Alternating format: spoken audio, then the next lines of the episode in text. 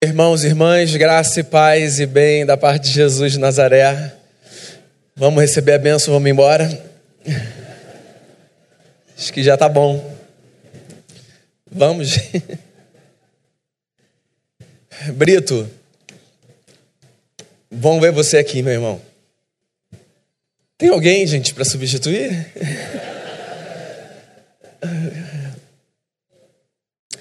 É nada de verdade, deixa eu explicar para vocês. Nada faz mais sentido para mim do que do que ouvir o que eu ouvi, do que cantar o que a gente cantou. Isso tem tudo a ver com o que eu acredito. É, tudo a ver. Sabe?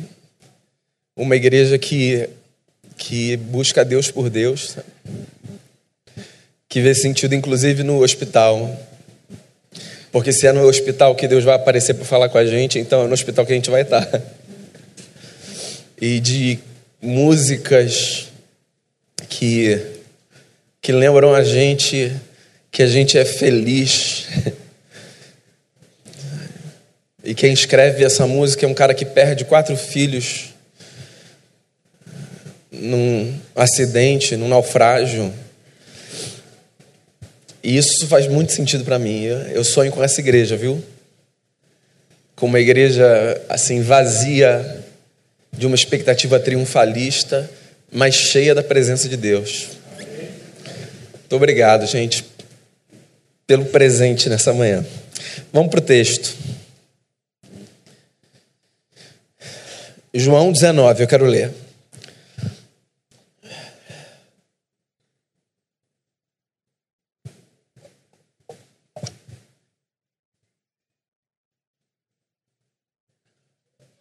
Vou ler um texto um pouquinho longo, é uma narrativa, então, para não ler pela metade, a gente vai do verso 1 até o verso 16.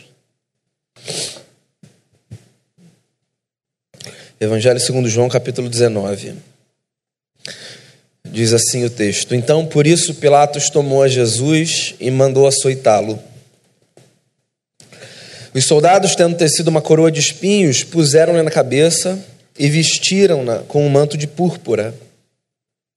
Chegavam-se a ele e diziam: Salve, Rei dos Judeus, e davam-lhe bofetadas. Outra vez saiu Pilatos e lhes disse: Eis que eu vos apresento, para que saibais que eu não acho nele nenhum crime. Saiu, pois, Jesus, trazendo a coroa de espinhos e o manto de púrpura. Disse-lhes Pilatos: Eis o homem. Ao verem-no, os principais sacerdotes e os seus guardas gritaram: Crucifica-o, crucifica-o. Disse-lhe Pilatos: Tomai-o vós outros e crucificai-o, porque eu não acho nele crime algum. Responderam-lhe os judeus: Temos uma lei, e de conformidade com a lei, ele deve morrer, porque a si mesmo se fez filho de Deus.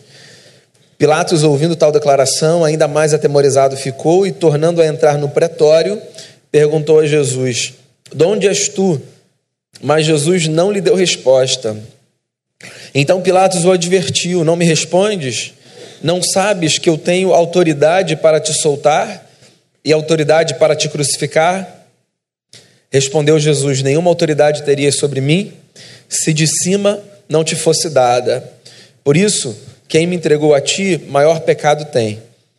A partir desse momento, Pilatos procurava soltá-lo, mas os judeus clamavam: Se soltas a este, não és amigo de César. Todo aquele que se faz rei é contra César. Ouvindo Pilatos estas palavras, trouxe Jesus para fora e sentou-se no tribunal, no lugar chamado Pavimento, no hebraico Gabatá. E era a Paraseve Pascual, cerca da hora sexta, e disse aos judeus: Eis aqui o vosso rei. Ele, eles, porém, clamavam: Fora, fora, crucifica-o. Disse-lhes Pilatos: Hei de crucificar o vosso rei? Responderam os principais sacerdotes: Não temos rei senão César. Então Pilatos o entregou para ser crucificado. Senhor, fale com a gente no texto, que a palavra seja alimento para nossa alma. Com o perdão dos nossos pecados, em Cristo Jesus. Amém. Abraham Lincoln disse que todos nós somos capazes de enfrentar adversidades severas mas que se nós desejamos conhecer o caráter de uma pessoa, nós devemos dar a ela poder. A gente está nessa série de reflexões chamada Deuses Falsos e o Triunfo da Ressurreição. E hoje a gente vai conversar sobre mais um Deus falso. Talvez, penso eu, nós conversaremos hoje sobre o Deus mais sedutor nesse panteão popular de falsos deuses. Semana passada a gente conversou sobre o dinheiro e sobre como o dinheiro pode ser elevado a uma categoria divina e exercer domínio e poder sobre a nossa vida. Se você acha que o dinheiro é um Deus de quem a gente deve se afastar, talvez você não tenha parado para pensar ainda nos riscos de dobrar os joelhos para o poder. Muito mais devastador do que o dinheiro na vida de qualquer pessoa. De vez em quando eu cito uma série aqui que é uma das minhas séries favoritas, uma série do Netflix chamada House of Cards. A história de um casal que é movido pelo desejo de dominar a tudo e a todos. Eu não sei em qual temporada uma cena explica bem essa relação entre dinheiro e poder. Frank Underwood é um dos protagonistas da série, interpretado por Kevin Spacey. Ele é um congressista norte-americano e ele está conversando com um lobista, negociando determinada coisa naquele momento. E esse lobista diz a ele que precisa de dinheiro. E ele consente. E olha para a câmera e diz assim: ele escolheu o dinheiro. Um erro muito comum nessa cidade, Washington. Aí ele diz assim: o dinheiro é como uma mansão no bairro errado. Depois de 10 anos, ela começa a desmoronar. O poder, que poucos escolhem, é como aquele velho edifício de pedras que permanece por séculos e séculos. O que que o poder tem que fascina tanto a gente? Por que é que pessoas dedicam a sua vida ao exercício do poder pelo poder? Por que é que tem gente que não consegue abrir mão de espaços, mesmo tendo percebido que a sua hora já passou para ocupar aquele espaço? Porque não consegue se imaginar sem essa capacidade de dominar. O que é que o poder tem que ele faz com a gente? a ponto de desestabilizar a gente por dentro. Você pode encontrar muitas respostas para isso. Eu tenho uma que eu penso que está na raiz do problema da relação do homem com o poder. O poder traz para a gente uma sensação, ainda que falsa, de controle sobre as coisas.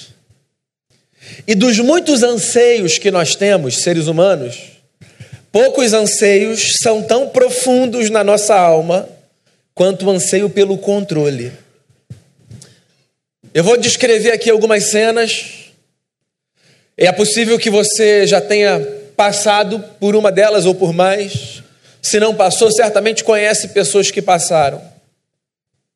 Desemprego. Crise no casamento Dificuldade por causa de rebeldia dos filhos no processo de educação. Traição numa amizade. Cenário político, econômico desfavorável que afeta a sua economia, as suas reservas, a sua casa. Você pode pensar em muitas outras cenas. O que, que todas elas têm em comum? Todas elas nos desconfortam porque elas trazem para diante dos nossos olhos a certeza, a constatação de que nós não temos controle sobre as coisas que nós acreditamos ter quando tudo vai bem.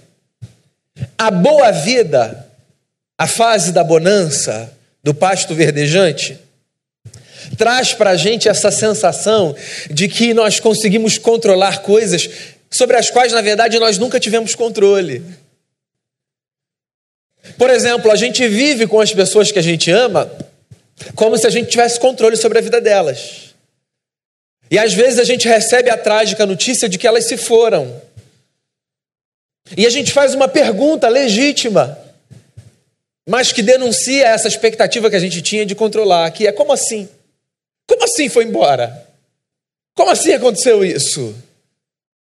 Estava aqui, estava conversando comigo, a gente não se despediu. E coisas do tipo. Nós vivemos como se nós tivéssemos capacidade de controlar as coisas. Mas na verdade é que nós controlamos muitas poucas coisas da vida. A maior parte delas escapam ao nosso controle. Mas isso não resolve o problema do anseio que a gente tem por dentro. A gente quer controlar. E aí a gente vive em busca de agarrar pedaços de experiências, de pessoas, de coisas, de posições, de lugares, de elementos que nos dão essa falsa sensação de que sim, existem coisas que estão completamente debaixo da nossa gestão. O poder é um desses elementos que, dependendo da forma como a gente se relaciona com ele, funciona. Se você olhar para os falsos deuses sobre os quais a gente conversou, amor, dinheiro, você vai perceber que o problema não está no elemento em si, mas no tipo de relação que a gente trava com eles. O exercício do poder tem alguns efeitos colaterais muito nefastos, pelo menos eu penso. Pessoas poderosas tendem a sublimar os seus erros. Porque esse lugar de poder, ele empurra o indivíduo para uma espécie de imagem de um indivíduo super-humano. E pessoas super-humanas são pessoas que não erram.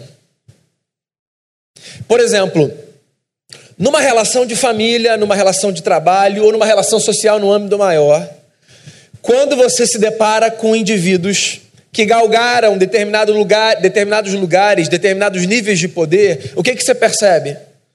Você percebe que essa pessoa está cada vez mais distante, na maior parte das vezes, de uma descrição de alguém suscetível a falhas, a equívocos, a enganos.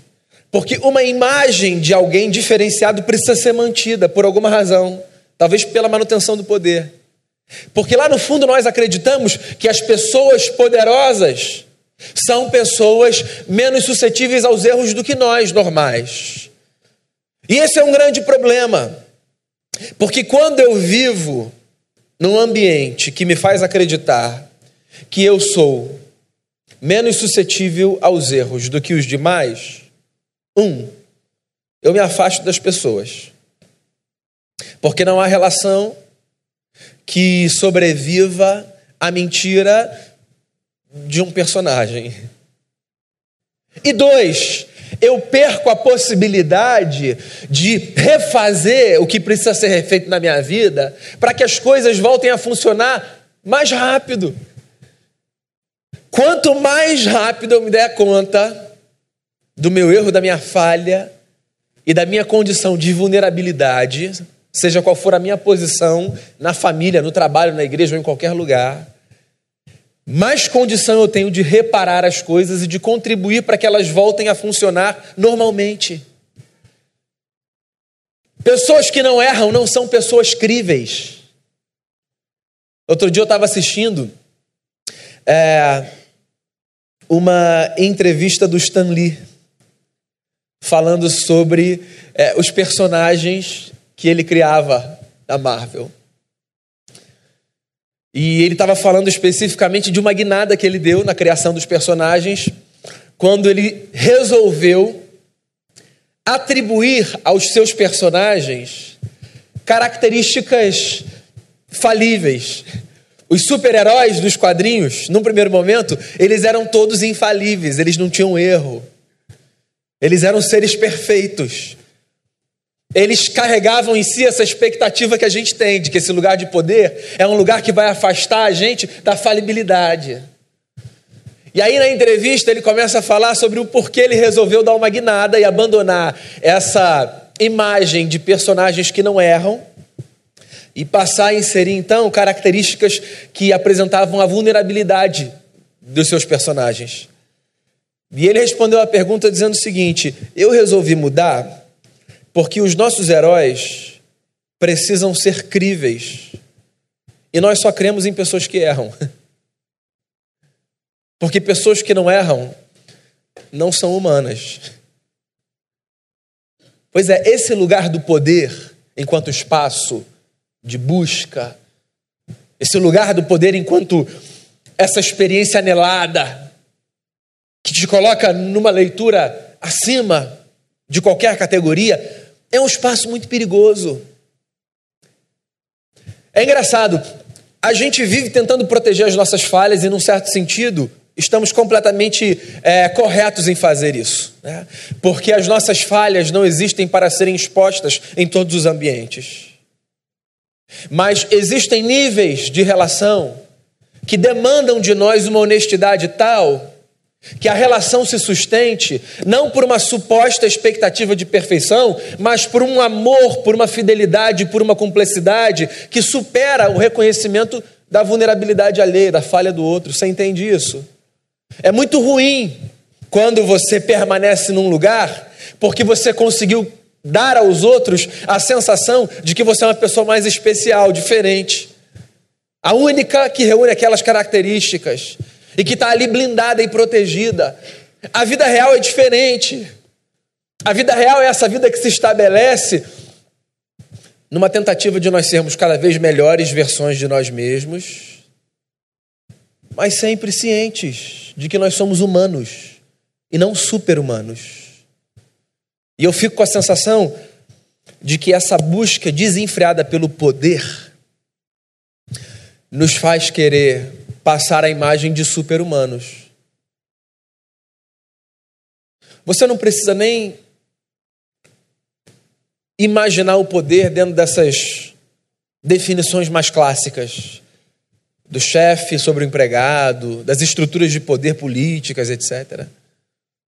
Pensa na forma como a gente se apresenta hoje no mundo. A gente se apresenta no mundo hoje quase que quase que exclusivamente não, mas assim, em boa medida pelas mídias sociais, certo? Qual é a imagem que a gente pretende passar nas mídias sociais que a gente usa? Sobretudo aquelas que se dedicam mais a fotos e vídeos, etc. De que nós somos pessoas sobre-humanas, certo? Ninguém coloca foto de uma comida assim, trivial. Eu nunca vi um macarrão com salsicha no Instagram. Nunca vi na minha vida. Nunca vi. Um arroz com ovo. Nunca vi. Eu nunca votei. Tá louco? Não vou receber curtida nenhuma. Não é assim?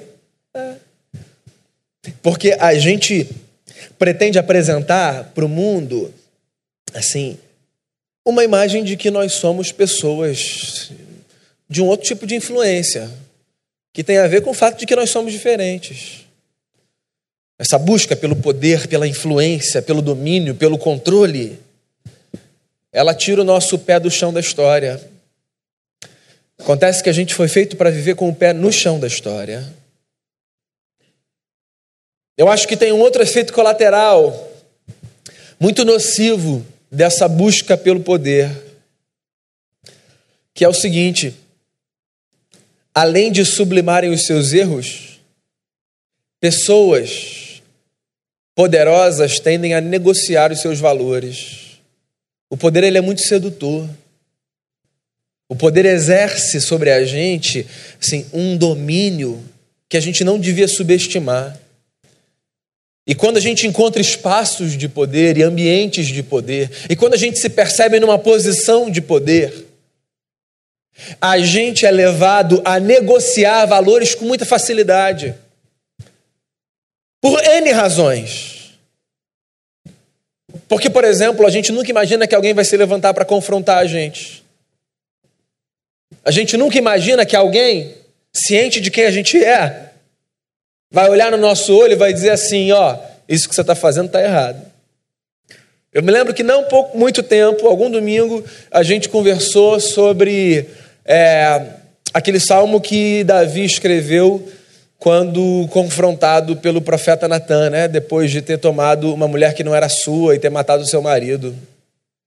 E dessa história, queria repetir, uma das coisas mais belas e uma das lições mais preciosas que a gente tira é a lembrança de que, seja a gente quem a gente for, todos nós precisamos de relações onde quem se relaciona com a gente seja capaz de olhar nos nossos olhos e dizer: Isso que você está fazendo está errado. Cuidado. Cuidado com o que você está negociando. Cuidado com o que está em jogo. Olha o que você está fazendo. O sujeito que chega num lugar onde ele não é confrontado por absolutamente ninguém, ele está numa situação muito perigosa. Perigosa para si, perigosa para os outros. Quando numa casa uma pessoa só tem o direito de falar, a chance desse ambiente ser um ambiente de violência é muito grande. Quando numa relação conjugal, uma pessoa só tem o direito de falar, por mais que você imagine que a Bíblia legitime isso, a Bíblia não legitima. E a probabilidade dessa relação ser uma relação de violência é muito grande. Quando na educação dos filhos você tem a sensação de que porque você é pai ou mãe os seus filhos não podem falar, a chance de você desenvolver com eles uma relação de violência que vai desestabilizar, pelo menos, a vida dos seus filhos para o curso de toda uma história é muito grande. Quando eu estou nesse ambiente de poder, em nome da manutenção do poder, às vezes, inclusive, em nome do cumprimento de uma leitura muito equivocada das Escrituras, eu mantenho relações que me levam a negociar valores, passar por cima de princípios e violento terceiros. E olha só, não existe absolutamente nada que violente terceiros que seja legitima, legitimado por Deus. Esse texto é um texto que fala sobre poder. É um texto assim, muito interessante porque é a narrativa de uma disputa vã de poder. Jesus vive num contexto em que ele, como judeu, está sujeito a duas esferas de poder. Jesus é um judeu que vive na Palestina no primeiro século. Como judeu, ele, em tese, se submete às autoridades religiosas do seu tempo, às instituições, à lei de Moisés. Como alguém que vive na Palestina no primeiro século, ou seja, território do Império Romano, ele se submete também a César e às estruturas de poder estabelecidas naquele pedaço do império. Aqui a gente está num texto que fala do final do ministério de Jesus.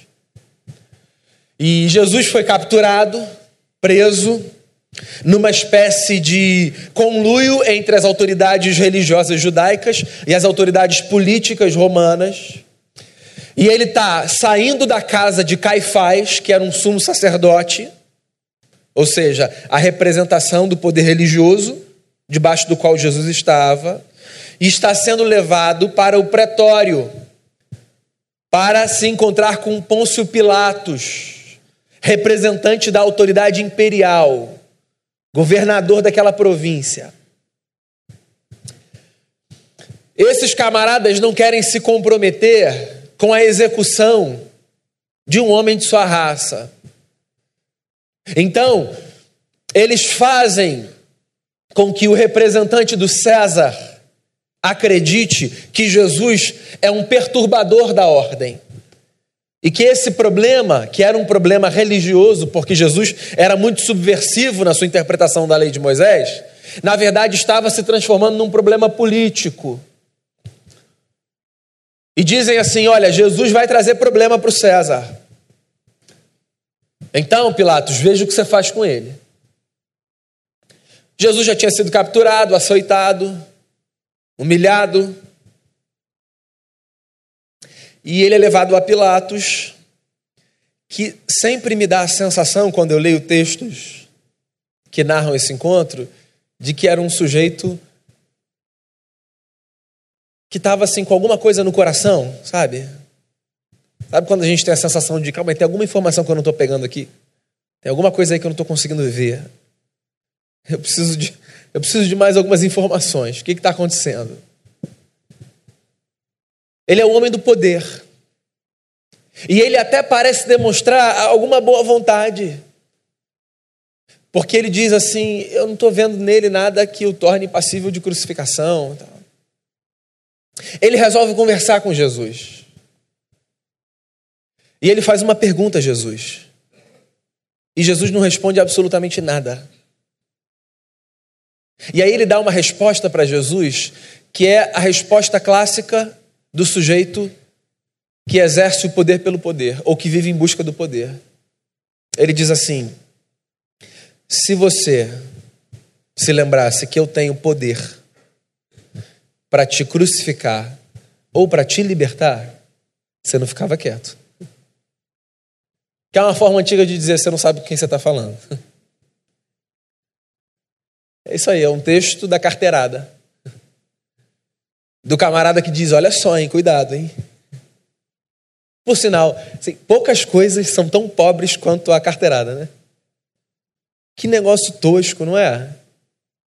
Essa sensação de que eu preciso é, de alguma coisa que dê legitimidade à minha fala, que não tem a ver com o conteúdo da fala, que tem a ver só com a demonstração de que nós somos diferentes nesse ambiente. E aí o que tende a acontecer acontece por causa dessa diferença, dessa disparidade. Esse negócio é feio, esse negócio é vil. É tão feio e tão vil que ninguém tem coragem. Bem, ninguém tem coragem, não. Hoje em dia se tem, mas assim, no geral, não se tem coragem de fazer isso sob a luz do sol, num espaço público, certo? É feio. O sujeito não dá carteirada na frente de uma multidão. Ele dá carteirada na sombra. Porque no fundo a gente tem essa sensação lá dentro de que se valer de um lugar de poder para conseguir alguma coisa é, é um caminho muito equivocado, muito ruim, muito desumano. Não é um caminho que a gente deve seguir. Mas Jesus é uma figura curiosa. Porque quando ele ouve essa ameaça de Pilatos, ele responde dizendo assim: Você não teria absolutamente nenhum poder se do céu você não tivesse recebido. Ponto. Jesus de Nazaré ressignifica a nossa relação com o poder. Porque Jesus entende o poder como uma concessão divina. De tal forma que para Jesus o poder não fala tanto sobre o empoderado, fala mais sobre o empoderador. Jesus não está dizendo esquece o poder. Jesus só está dizendo o seguinte: você já percebeu que isso que você diz que é seu, na verdade é uma concessão. Você já se deu conta de que esse negócio não estaria aí onde você está dizendo que está? Se alguém não tivesse delegado isso a você? Jesus também pode estar dizendo com isso o seguinte: você já percebeu que a vida é muito dinâmica? E que lugares são espaços geográficos ou existenciais que a gente ocupa em momentos diferentes da vida, por razões distintas. Você já percebeu que achar que você é alguma coisa por causa do lugar que você está, assim, é um equívoco, é uma tolice? Você já reparou que você pode não estar tá aí amanhã? Você já reparou? Talvez essa seja uma dica. O sujeito que vive em busca do poder pelo poder, quando ele sai desse lugar por alguma razão, ou porque ele foi deposto, ou porque perceberam o rei está nu, sabe? É, assim, ele pira. Né? Ele pira. O sujeito que vive em busca de uma relação de dominação, quando ele se dá conta de que aquele negócio não vai funcionar mais, ele não consegue reorganizar a história, porque ele precisa daquele negócio. E Jesus chega diante de um governador de uma autoridade máxima e diz o seguinte: esse negócio não é seu, você está revestido dele. Mas o mundo é muito maior do que os seus olhos podem ver. Cuidado com essa tentação de construir relação ou de construir história, acreditando que esse negócio faz de você alguém mais humano, mais digno, mais forte do que os outros.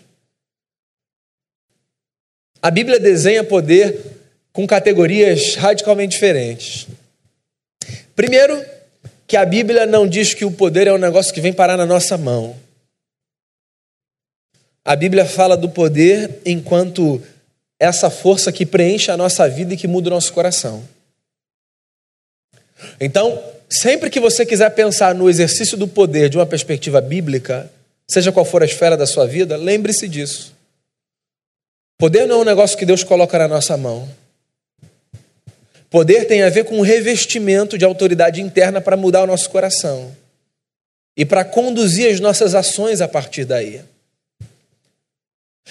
A experiência de poder no Evangelho tem a ver com a compreensão de que eu me revisto de alguma coisa que não é minha e que me habilita para viver uma vida da melhor forma possível, nas minhas relações, no meu trabalho, na minha casa. Inclusive, o texto que a gente leu no começo dessa celebração é autoexplicativo para descrever o tipo de compreensão que a gente deve ter quando a gente pensa no poder a partir de uma perspectiva bíblica. Filipenses 2, de 5 a 11. Na teologia a gente chama esse texto de é, o ciclo kenótico, o ciclo da kenosis. Kenose significa esvaziamento. Paulo diz assim: tenham em vocês o mesmo sentimento que houve em Cristo Jesus. Porque ele, sendo Deus, não fez uso das prerrogativas divinas. Abriu mão disso tudo e se esvaziou, assumindo figura humana e vivendo como um servo. E como servo, ele foi morto e experimentou morte de cruz. E então Deus o exaltou e deu a ele o nome que está acima de todo nome. Você percebe esse ciclo? O ciclo que Paulo aponta, não para descrever apenas o que Cristo fez, mas para dizer o que a gente deve fazer, porque o texto começa com: tenham em vocês o mesmo sentimento que houve em Cristo Jesus. É o ciclo de um esvaziamento. O poder, na perspectiva bíblica, ele não existe para o domínio, ele existe para o serviço. Então, quando Deus me reveste de poder, não é para que eu domine, é para que eu sirva. Até porque, quando eu sou revestido dessa força divina, mais forte do que tudo, do que todos, eu desenvolvo a consciência de que para eu me afirmar num lugar, numa posição, ou no que quer que seja, eu não preciso subjugar os outros. Eu posso servir os outros. Não tem nada mais subversivo do que o serviço. Absolutamente nada. E você sabe quando eu passo a servir? Quando eu paro de disputar. O único jeito de eu servir é abdicando do lugar da disputa. A vida pelo poder faz com que eu tenha os, os meus esforços todos dedicados à conquista de lugares que só serão galgados se eu conseguir passar por cima dos outros. E o que Jesus está dizendo é que existe um outro movimento na vida que passa pela consciência de que se Deus me dá coisas, Deus me dá coisas para servir. E se eu chego em lugares, eu chego em lugares para servir. E se eu tenho a graça de formar uma família, eu formo uma família para servir. E se eu cultivo amizades, eu cultivo amizades para servir. E tudo que eu faço, eu faço pela perspectiva do serviço. Porque o que Deus coloca diante de mim, Deus coloca para que eu sirva os outros. Porque foi isso que ele fez, nos servindo através de Cristo Jesus, o nosso Senhor. Eu queria encerrar fazendo algumas perguntas a você. Para que você identifique se o poder é potencialmente um Deus falso a quem você adora. Ao buscar o que você busca, que está por detrás? No lugar onde você está, no seu espaço de influência, como é que você exerce o seu papel na sua relação com os outros? No ambiente em que você trabalha, só você tem voz? Na sua casa, só você pode falar? Você consegue escutar? Quando alguém fala o diferente, quando uma voz surge que não a sua, e que surge não para concordar com você, mas para discordar, você consegue admitir isso? Esse espaço é um espaço possível? Porque se a gente sufoca a voz do outro, se a gente sufoca a vez do outro, e se tudo que a gente quer é dominar, talvez a gente esteja servindo o poder como uma divindade. E esteja precisando ouvir novamente o Evangelho. O Evangelho de Jesus nos liberta de todo cativeiro, nos empodera para o serviço e nos faz lembrar que nós não somos maiores do que absolutamente ninguém. Mesmo que nós estejamos em lugares e espaços que nos fazem ter a sensação contrária. Todo poder é transitório. E ou a gente assume isso, ou na hora que ele for embora, a gente vai pirar. Aprenda com Jesus de Nazaré. Estando em você, estando você em lugares estratégicos, faça diferente. Sirva. Porque não existe absolutamente nada mais subversivo do que o serviço movido pelo evangelho. Eu me lembro de Atos dos Apóstolos. E com esse texto eu fecho a minha reflexão. Daquela multidão, assim, havia um coração, uma alma. Estava assim, todo mundo no mesmo espírito. Era uma gente diferente. Ninguém era igual a ninguém. Porque quando a gente abdica desse lugar do poder pelo poder, a gente desiste de transformar o outro em alguém exatamente igual a gente. Eram todos diferentes entre si, mas todos movidos pelo mesmo espírito o de ver Deus ser tudo em todos. Era uma gente que se servia, que se abençoava. Porque se tem alguma coisa que Deus me dá, é para abençoar você. E se tem alguma coisa que Deus te dá, é para abençoar o outro. De tal forma que nós só nos sentimos plenos, preenchidos, cheios, quando abrimos mão desse lugar de disputa e quando colocamos a serviço do próximo os dons, os talentos, os recursos e o que quer que Deus tenha colocado à nossa disposição. Que o poder seja destronado na nossa vida que a verdade lá de House of Cards não seja uma constatação do lugar onde nosso coração está.